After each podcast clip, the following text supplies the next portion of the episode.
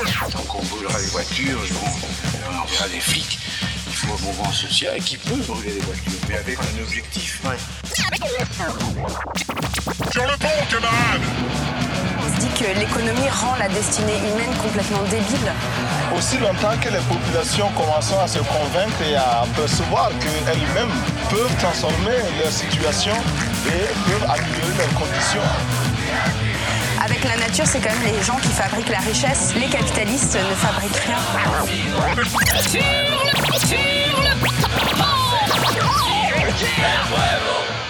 Sur le pont camarade, une troisième émission euh, de radio avec euh, Roselyne Bourrich que je suis très euh, content de recevoir aujourd'hui.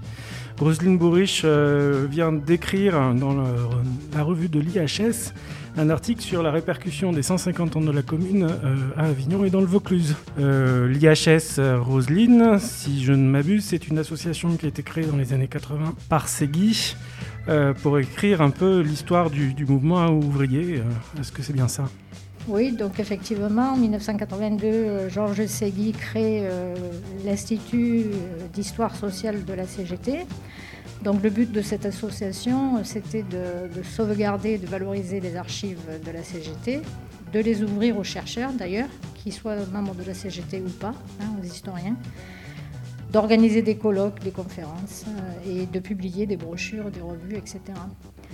Dès le départ, vous arrivez à monter une, IHS euh, vauclusienne ou... Alors il a fallu attendre euh, quelques années puisque l'IHS vauclusienne a été créée en 1986 par André Castelli.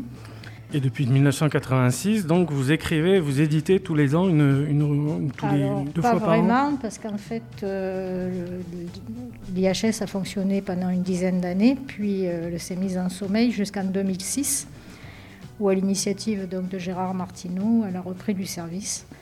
Alors évidemment, le but de l'IHS local, euh, en fait, ce qu'il faut comprendre, c'est que les, IHS sont indépendantes. Ce sont des associations, loi 1901, indépendantes de, l'association euh, IHS nationale.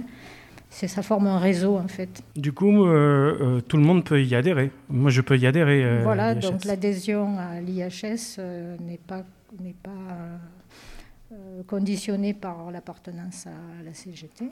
D'accord, donc pour cette année, euh, ce mois de mai, vous sortez une revue euh, baptisée Il y a 150 ans la commune de Paris. Tu en es la principale artisane hein, sur ces, revues. Alors, les 150 ans de la commune, il y a eu euh, la réédition euh, du livre de Vinoc, il y a eu des livres qui ont paru, genre La commune au présent de Ludovine Bantini, Commune 1871 de Roger Martelly, il y a eu des revues, des suppléments à l'humanité, euh, toute une, série de choses. au niveau national, ça, a été tes sources d'inspiration? Alors, donc, effectivement, comme quand on cherche à à creuser un sujet. En fait, euh, bon, j'ai travaillé là-dessus à la demande de notre président Pierre Platon, qui donc a pris le relais de Gérard Martineau, euh, qui s'est dit ben, il faudrait peut-être qu'on écrive quelque chose en voyant s'il s'est passé euh, des choses sur Avignon et le Vaucluse. Donc, ben, comme d'habitude, hein, on commence d'abord par lire et par voir ce qui a été publié. voilà, donc il y a une abondante littérature sur la commune euh, qui, euh, depuis euh, finalement qu'elle a été écrasée, on a cessé d'écrire sur elle. Et là, à l'occasion du 150e anniversaire, effectivement, il y a eu un renouveau un petit peu des, publications.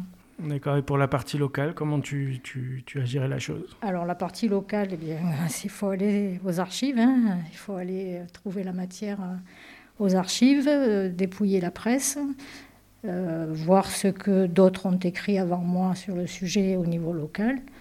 Voilà, donc je suis allée à la médiathèque Sécano, j'ai consulté euh, des parutions d'Aimé Autran, euh, bon, sur, sur le 19e siècle aussi, hein, et puis bon, j'ai dépouillé la presse, donc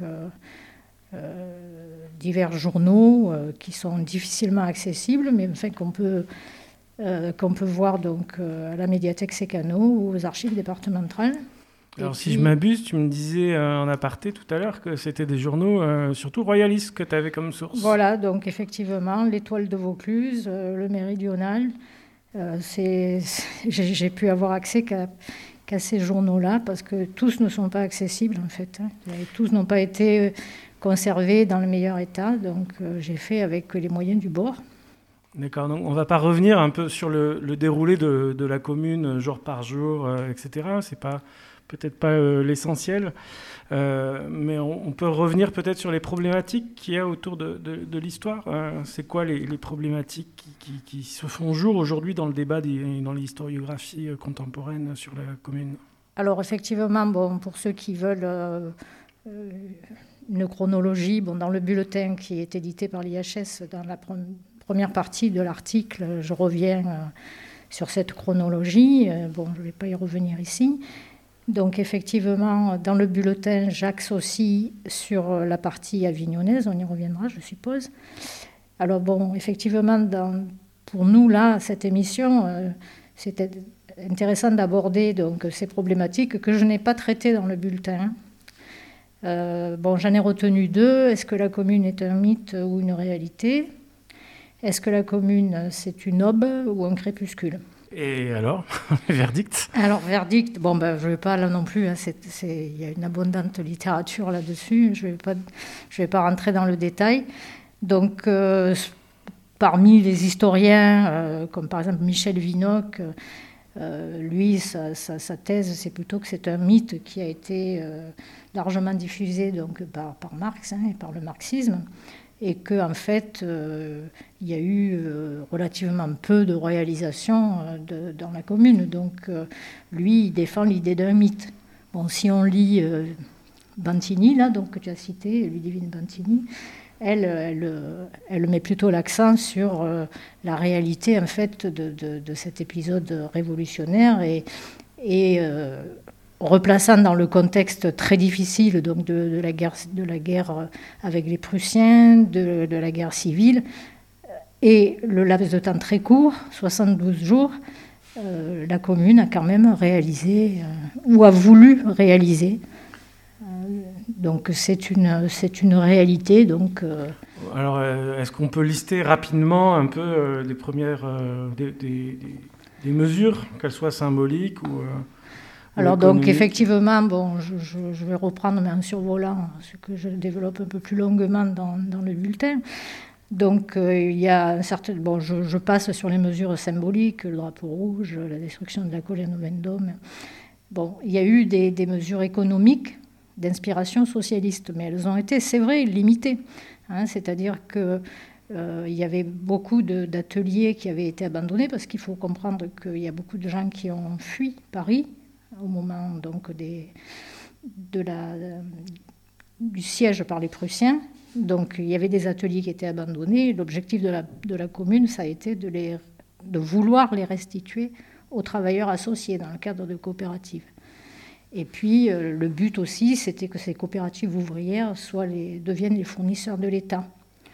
Bon, il y a eu des mesures euh, euh, par rapport au Code du travail, l'abolition des amendes patronales, la garantie d'un salaire minimum, des mesures de destruction de l'ancien pouvoir, comme l'abolition de l'armée permanente et de la police, qui sont remplacées par le peuple en, armes au sein de la garde nationale, séparation de l'Église et de l'État, tout au moins les prémices, qui après déboucheront euh, sur les lois républicaines hein, de, de 1905 mais déjà, il y a en germe cette idée qu'il faut séparer l'Église de l'État. L'instruction laïque, euh, gratuite et obligatoire aussi, avant les lois Jules Ferry. Et puis euh, l'idée que euh, la main et l'esprit devaient aller de pair. Et la culture aussi Alors la culture aussi, avec comment une association, enfin, la, une culture pour tous, donc euh, rendre accessible euh, la gestion des musées, des théâtres, l'organisation de spectacles, tout ça c'était chapeauté par euh, Gustave Courbet. Qui Gustave était Courbet, qui était un peintre un, peu ruraliste aussi, qui était au-delà de l'origine du monde, dont il n'est connu que pratiquement pour, pour ça, mais c'était vraiment un peintre avec un, caractère assez, assez fort et, la réception qu'il en fait, enfin qui est faite de son œuvre, elle est, elle est assez spécifique. On pourra peut-être y revenir dans une autre émission. Euh, les théâtres ben, Les théâtres, on les considère comme des lieux d'instruction, en fait. Hein, donc, vrai a, populaire. Voilà, il y, a, il y a une modernité là-dedans. Hein, donc, après, ben, au niveau des libertés, elles avaient déjà commencé, ces libertés individuelles et collectives, à être euh, accordée sous la, partie, la deuxième partie du Second Empire, une, partie qui était libérale après avoir euh, été autoritaire dans, une première moitié. Donc il y avait déjà eu euh, ben, notamment le, droit de grève qui avait été accordé. Euh, donc, euh, elles sont réaffirmées, ces, libertés, et elles sont prolongées. Donc, Il se dit euh, d'ailleurs que la guerre contre la Prusse provoquée par, par Napoléon III, c'est un peu une, une, manière de réaffirmer son trône, alors qu'on est devant une, période sociale agitée avant la guerre. Donc, effectivement, Napoléon III a, déclaré la, la, guerre à la Prusse, bon, sous un prétexte que je ne développe pas là, mais donc, euh, c'était un moyen, effectivement, euh, de réaffirmer son trône dans un contexte de, lutte sociale. Il y avait des grèves qui avaient éclaté, euh, il y avait des mouvements sociaux qui faisaient qu'il était contesté. Donc, en 72, en 72 jours, c'est quand même pas mal de tout ça. Alors, effectivement, donc, il, y, a, eu des mesures, hein, on ne peut pas... On peut pas on peut pas le nier. Bon, après, évidemment, elles ont été à l'état d'embryon. Hein, bon. Bah, oui, on n'a pas eu euh, le temps de les acter. Euh. Euh, je t'ai coupé peut-être avant que tu parles des, mesures sociétales, hein, parce que c'est intéressant de replacer aussi ces mesures dans, dans, le contexte du rapport entre les hommes et les femmes à cette époque-là. Voilà, donc effectivement, on reconnaît le droit au divorce, on reconnaît l'union libre, et puis par exemple la mention illégitime pour les enfants nés hors du mariage est supprimée. D'accord. Et la deuxième problématique qui fait jour alors euh, dans l'historiographie contemporaine sur la commune? Alors la deuxième problématique, c'est savoir si la commune de Paris a été une aube, c'est-à-dire donc le, le début de quelque chose qui se poursuit au XXe siècle, ou un crépuscule, c'est-à-dire euh, euh, un événement qui s'inscrit dans la lignée euh, de, des révolutions à partir de la Grande Révolution, donc la Révolution de 1789. Et donc, euh, là, il y a un débat, quoi, hein, de savoir si. et donc, ça oppose, là aussi, je ne vais pas rentrer dans les détails parce que ça prendrait une heure pour le développer, mais bon. Donc, par exemple, Marx, ben pour lui, effectivement, hein, c'est une aube. La, avec Lénine, après lui. Hein, donc effectivement, c'est un premier gouvernement ouvrier, même si Marx euh, a changé un peu d'avis. Bon, il a écrit à chaud la, lutte, euh, la guerre civile en France dès, la fin de la Commune. Hein. la, Commune venait juste d'être écrasée, qu'il écrivait déjà ça à chaud pour soutenir les communards. Mais après, sa pensée a évolué et il a jugé que c'était que la commune n'avait pas réussi euh, la, révolution prolétarienne parce qu'elle n'avait pas, elle, elle n'avait pas détruit l'appareil d'État bourgeois en fait. Et là, bon, il faudrait des développements plus longs. Hein. Et Bakounine, il en dit quoi, Bakounine? Alors là, bon, ben, Bakounine, c'est le courant, euh, le courant donc anarchiste une partie, parce que bon, là aussi c'est très complexe. Donc lui, Bakounine, ça a été un acteur, puisqu'il a, il a été euh, partie prenante dans la première commune de Lyon. Et bon, après, il a été en exil. Donc, euh, donc pour lui, effectivement, c'est, euh, la commune a, a été un moment émancipateur euh, émancipateur, ça veut dire qu'il considère que c'est euh, le début du mouvement ouvrier. Ou, euh, il, est anarchiste, comme Maconine, donc il veut d'abord la destruction du, pouvoir, c'est un communaliste peut-être. donc il considère que c'est le début de quelque chose. Ben oui, s'il a pensé donc qu'il y avait déjà eu un début d'émancipation du travail D'accord. dans la commune. Et un autre acteur de l'époque, Jaurès alors, ce n'était pas un acteur de l'époque, puisqu'il n'avait que 10 ans hein, au moment où la commune a éclaté, Jaurès. Bon, lui, il met l'accent sur, euh, ben, sur le fait. Bon, au début, il a pensé que c'était, c'était euh, euh, une lutte fratricide. Et donc, mais après, effectivement, il a montré que ben, dans la commune, il y avait déjà en germe ce que j'ai dit tout à l'heure, hein, la, loi de 1905, l'instruction publique, les lois Jules Ferry, en fait, hein, qu'elle a été donc un début de, Une graine plantée. Voilà, une graine plantée. Gramsci, il en fait quelle analyse, lui, l'intellectuel communiste italien Alors Gramsci, ben, il n'était pas né du tout. Hein. Donc lui, c'est complexe, la pensée de Gramsci. Euh, il pense que, en fait, la commune de Paris, c'est la dernière des révolutions du 19e siècle, en fait, et qu'elle ne fait que continuer ce qui, était commencé en 1789. Et donc euh, que finalement, tout ce processus, euh, c'était finalement depuis 1789 euh, c'était pour la bourgeoisie le moyen d'asseoir son hégémonie. Tu as dit que euh, Bakounine, euh, ça avait été un acteur hein, qui avait impulsé la commune de Lyon, notamment. voilà, parce que souvent, la commune, on, on, parle de la commune de Paris, mais est-ce que du coup, derrière, il y a eu d'autres communes qui se sont soulevées Comment quelles ont été les répercussions euh, à Lyon, à Marseille et puis du coup euh, dans Avignon, dans le Vaucluse? Donc la Commune de Paris, en fait, euh, ça fait partie d'une série d'insurrections qui s'inscrivent dans ce qu'on a appelé un mouvement communaliste. Donc il n'y a pas eu donc qu'à Paris qu'il y a eu des insurrections. Il y a eu plusieurs villes de, province, donc Marseille, Lyon, Narbonne, Saint-Étienne, Toulouse, le Creusot, Limoges, Thiers où il y a eu des communes, mais bon, avec des durées euh, qui sont très courtes, hein, puisque vont, certaines ont duré un jour, d'autres deux. La commune de Marseille euh, a duré un petit peu plus longtemps, mais euh, là aussi, elle a quand même été très vite écrasée, quoi, hein, puisque elle dure même pas une dizaine de jours. Sur Avignon, du coup Alors sur Avignon, on ne peut pas dire, et sur le Vaucluse, il n'y a pas eu de commune à proprement parler. Donc euh, il y a eu euh, des draps. Alors là, bon, j'ai pas trop dans les sources que j'ai pu consulter, j'ai pas eu euh, un croisement de sources suffisant pour développer, mais bon, d'après les journaux que j'ai dépouillés, il y aurait eu un drapeau rouge qui aurait été hissé sur, sur l'hôtel de ville de Velleron, de Ville-sur-Ozon. Il y aurait eu d'après ce que dit le journal, ce qui ressemblait à une commune à Vedène. Mais très vite, euh, le préfet a débarqué et puis euh, les communards vedanais, euh, se sont enfuis, ont demandé pardon. Donc, des mouvements très rapides. D'accord. Alors, sur, sur, le Vaucluse, on est à cette époque-là quand même sur un terrain très, très républicain. Euh, quand euh, Napoléon III il fait euh, son coup d'État en 1950, 51, il y a déjà un, terroir quand même qui, est contre,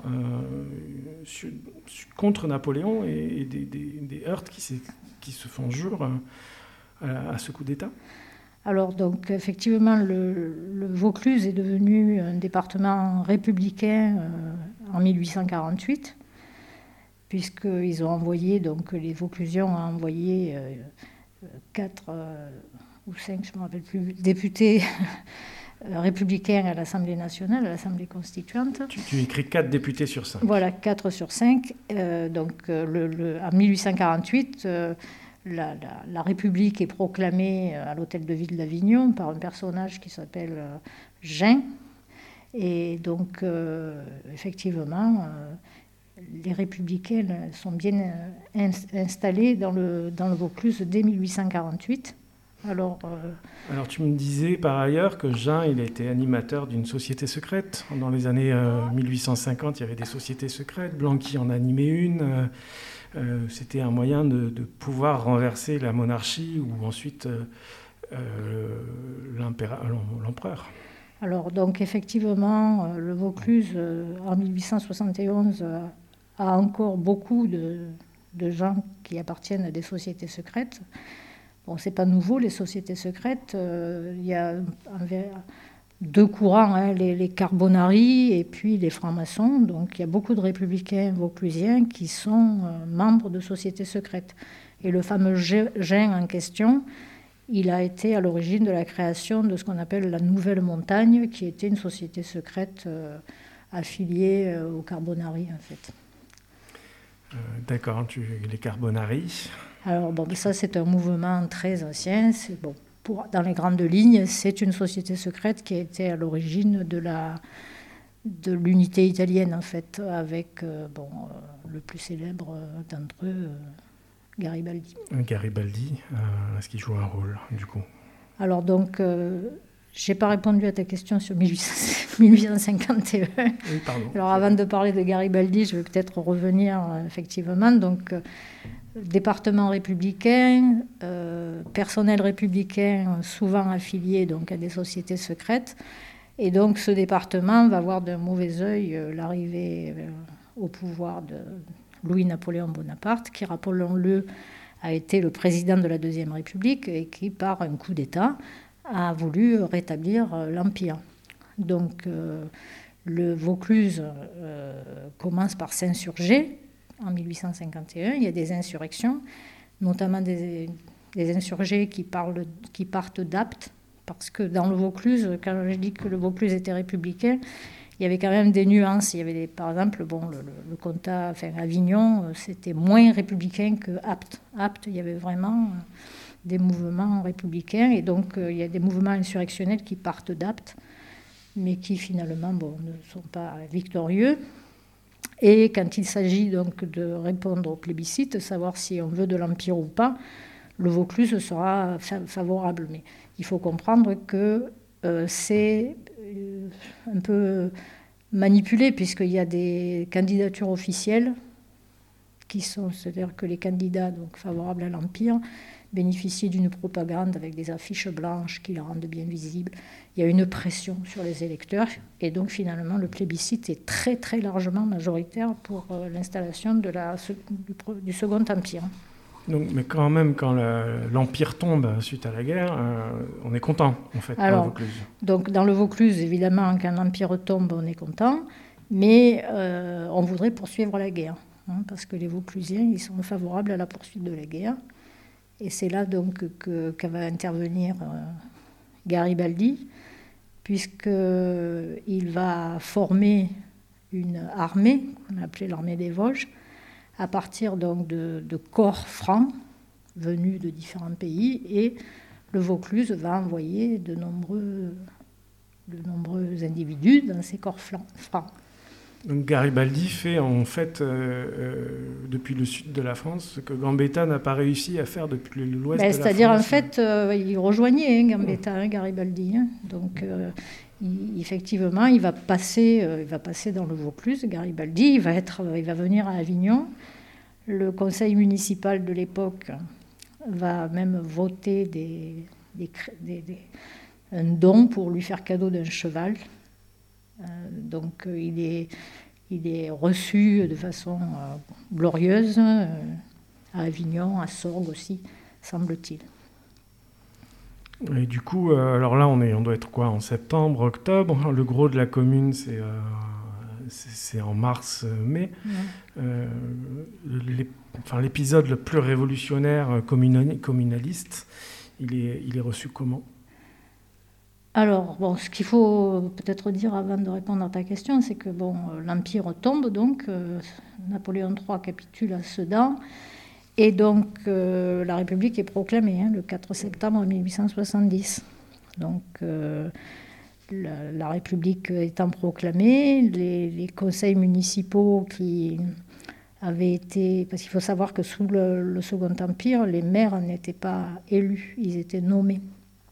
Donc là, il va y avoir sur, sur Avignon la révocation du, maire hein, qui avait été nommé par les autorités et le, le remplacement donc par un républicain. Qui s'appelle? Qui s'appelle Camille Bourges. Bourges, joli nom. Du coup, euh, du coup, on a un conseil municipal. C'est lui qui accueille Garibaldi, qui vote euh, le don d'un cheval ou d'une somme de quoi lui acheter un cheval super joli ou beau, je présume. Euh, voilà. Donc ce conseil municipal, il faut comprendre qu'il n'a rien, il n'a rien de comparable au conseil municipal de, la commune de Paris. Hein. Euh, dans le conseil municipal, bon, ça ne s'appelait pas comme ça, mais de la commune de Paris, il y avait bon, une grande hétérogénéité, mais il y avait la présence de révolutionnaires, notamment de, la majorité, c'était des républicains jacobins, mais il y avait quand même des, révolutionnaires, donc proches de la pensée de Proudhon, bien de l'Association internationale des travailleurs. dans le Vaucluse, rien de tout ça. Ce sont des républicains, mais plutôt tendance jacobin, en fait. Hein. Mmh. Euh, avec comme souci premier euh, défendre la patrie, donc. Hein. donc euh, on veut continuer à faire la guerre et puis défendre la République. D'accord. Et donc, ils ne prennent pas de position communaliste, ils ne revendiquent rien pour Alors, il y a, de la commune dans, dans, les premiers, dans les premiers mois de la République, il y a quand même un certain nombre de mesures sociales, on va dire, qui sont prises par rapport notamment euh, aux ouvriers. Qui, il y a beaucoup de chômage, hein. le chômage monte, la misère, forcément, il faut voir qu'il y a 43 départements qui sont occupés par la Prusse, donc euh, le pays subit une difficulté, une crise. Donc euh, le conseil municipal d'Avignon prend des mesures sociales, on va dire, hein, pour donner du travail aux ouvriers, en créant par exemple en transformant les ateliers de charité en ateliers municipaux, un petit peu comme en 1848, ça avait été fait à Paris, là, les ateliers nationaux, pour donner du travail. Notamment, par exemple, il y a le projet de construire, pour remplacer euh, les, le bac à trail et tout ça, de construire un pont de pierre pour relier euh, les deux rives du Rhône. Donc on veut chercher à donner du travail. Il y a des, il y a des mesures qui sont prises aussi euh, par rapport au, monde de piété. Donc là aussi, ça ressemble un peu à une mesure qui est prise par la commune de Paris. Hein, essayer de voir comment les pauvres qui ont déposé des objets au, monde de piété peuvent récupérer moyennant une somme pas trop élevée. Donc il y a des mesures comme ça qui sont prises par le conseil municipal. Mais après, donc, euh, il n'y a, a, pas de mesure. Euh, il n'y a pas un soutien euh, franc à la commune de Paris. D'accord. Bon, déjà, on peut dire que euh, Avignon, elle est anti-monarchiste, anti-bonapartiste. Quelle est sa position par rapport à Thiers? Alors, donc, euh, en fait, donc, la, position par rapport à Thiers, c'est de penser que Thiers, pour les, les, les élus avignonnais, euh, Thiers, c'est un traître en fait hein, qui, veut, qui veut rétablir la monarchie et qui se fait aider par, par la Prusse dans son entreprise. Hein. Donc euh, le, conseil municipal, il est à la fois donc anti-monarchiste, anti-bonapartiste, il s'oppose à Thiers, mais sans pour autant euh, être... il semblerait qu'il y ait eu trois conseillers municipaux qui, se, qui étaient véritablement favorables à la commune. Mais bon, pour savoir un petit peu, c'est le, conseil municipal du 24 mars qui, le montre. Hein, il, montre que bon, ils sont, euh, ils sont contre donc le, régime, le gouvernement de défense nationale qui veut faire la paix. Donc je le répète, hein, à Avignon, on ne veut pas de la paix, on veut continuer la guerre contre les Prussiens. D'ailleurs, il y a des mesures qui sont prises pour euh, récupérer des fusils, pour réarmer. Bon, pour, donner de l'argent aux troupes de Garibaldi. Il y a une mesure qui a été prise euh, pendant la commune de Marseille aussi. Il, s'était formé ce qu'on appelle la Ligue du Midi, hein, c'est-à-dire que c'était un mouvement qui voulait fédérer en fait différentes euh, communes du, du sud-est de l'Europe. Et Avignon ne se prononce pas pour, euh, pour faire partie de la commune du Midi parce qu'ils pensent que ça peut être euh, un mouvement séparatiste. Donc ils veulent quand même rester dans le cadre de la nation, en fait. Hein. Ils ne veulent pas du fédéralisme, en fait. Voilà. D'accord. Ok. Et puis euh, la semaine sanglante, mai 71 du coup, Avignon, qu'est-ce qui se passe? Ben Justement, donc, il y a des adresses qui sont faites au gouvernement de Thiers en demandant donc de prendre des mesures vraiment républicaines pour éviter cette lutte fratricide. Donc. Mais bon, sur Avignon, il n'y a pas, a pas eu de mouvement extraordinaire à un moment. À un moment, il y a le tocsin qui sonne, donc les Avignonnais euh, se demandent s'il ne va pas y avoir l'instauration d'une commune. Donc ça prouve qu'il y avait peut-être quand même dans la population, euh, il, devait y avoir des forces euh, pro-communalistes en fait.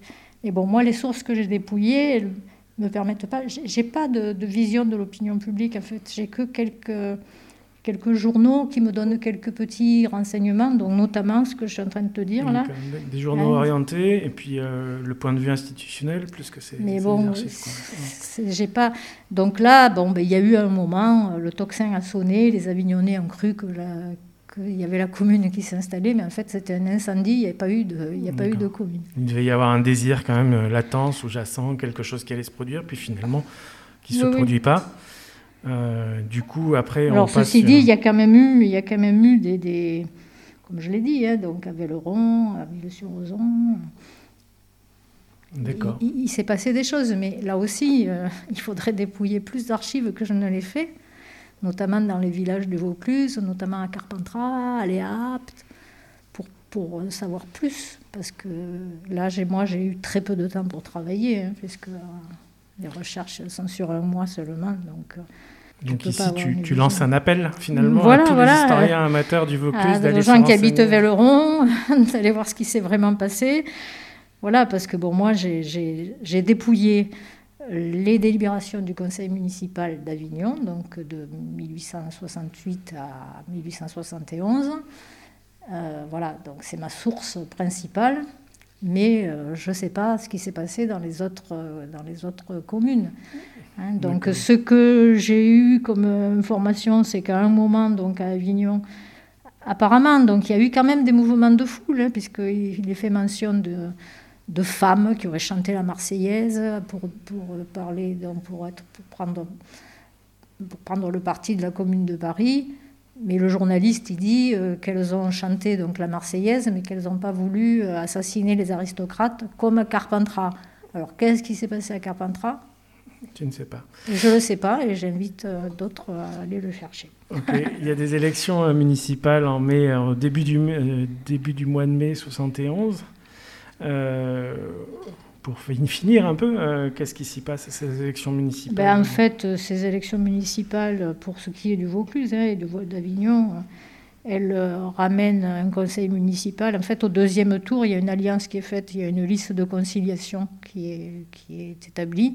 Et sur cette liste de conciliation, ben, ils sont réunis euh, des gens comme Bourges, hein, donc, qui s'était montré plutôt favorable à la Commune de Paris, et, et comme l'ancien maire Poncet, qui était euh, euh, réactionnaire en fait. Hein, donc ils se retrouvent sur, sur la même liste. un, réactionnaire, c'est-à-dire que c'est un monarchiste? Alors bon, il, il était, il était oui, monarchiste peut-être pas, mais c'était un bourgeois en fait. Hein, voilà. D'accord, un industriel. Un euh, industriel qui avait, qui avait même menacé ses, ouvriers de licenciement s'ils ne votaient pas oui au plébiscite de, de Louis-Napoléon Bonaparte. D'accord, non mais c'est intéressant quand on resitue sur la problématique. Est-ce que c'était aube ou crépuscule euh, Est-ce que, euh, d'après Gramsci, c'était la fin d'une révolution bourgeoise qui s'installe et qui prend définitivement le pouvoir bah, Moi là-dessus, bon, sur Avignon sur Avignon, on pourrait donner raison, hein, effectivement. C'est euh, un conseil municipal républicain. Euh, euh, c'est pas, il n'y a, pas de, révolutionnaire véritablement. Hein. D'ailleurs, ils sont un peu timorés à la fin. Ce qui les choque, c'est la manière dont Thiers se prend pour écraser les communards. Hein. Ils, ils demandent plus de enfin, qu'il n'y ait pas cette lutte fratricide. Mais Parce en même temps... il écrase la commune dans, ce qu'on appelle la semaine sanglante, qui a entre 6 000 et 30 000 euh, morts fusillés euh, dans les rangs de la commune. Voilà, donc là, effectivement, le bilan, ben, tout le monde n'est pas d'accord hein, avec euh, selon comment on compte. 6 500, c'est déjà un crime. Voilà, voilà. mais bon le crime est odieux, en tout cas. Mais écoute, je te propose que nous nous arrêtions là avec euh, un appel euh, aux historiens euh, amateurs ben qui écrivent l'histoire sociale, parce qu'on voit bien que si ce n'est pas nous qui écrivons notre propre histoire, elle, disparaît juste. donc je pense que l'émission, comme, comme les tiennes d'historiennes amateurs, amatrices, pardon, je sont essentielles. Et, nous remercions, nous remercions l'IHS CGT 84 ainsi qu'Olivier à la technique. Alors pour faire un petit appel, donc le bulletin de l'IHS, il est donné gratuitement aux, abonnés, à ceux qui sont adhérents donc à l'IHS, mais il n'a pas une diffusion marchande mais on en a déposé un exemplaire aux archives départementales, à Sécano, aux archives municipales et à la Fédération du Parti communiste. Donc une invitation aussi à adhérer à, l'association. Bah, adhérer à l'association, ou si on veut le bulletin, bah, se faire peut-être connaître, on peut en distribuer peut-être deux autres fois supplémentaires. Roselyne, merci. T'en prie.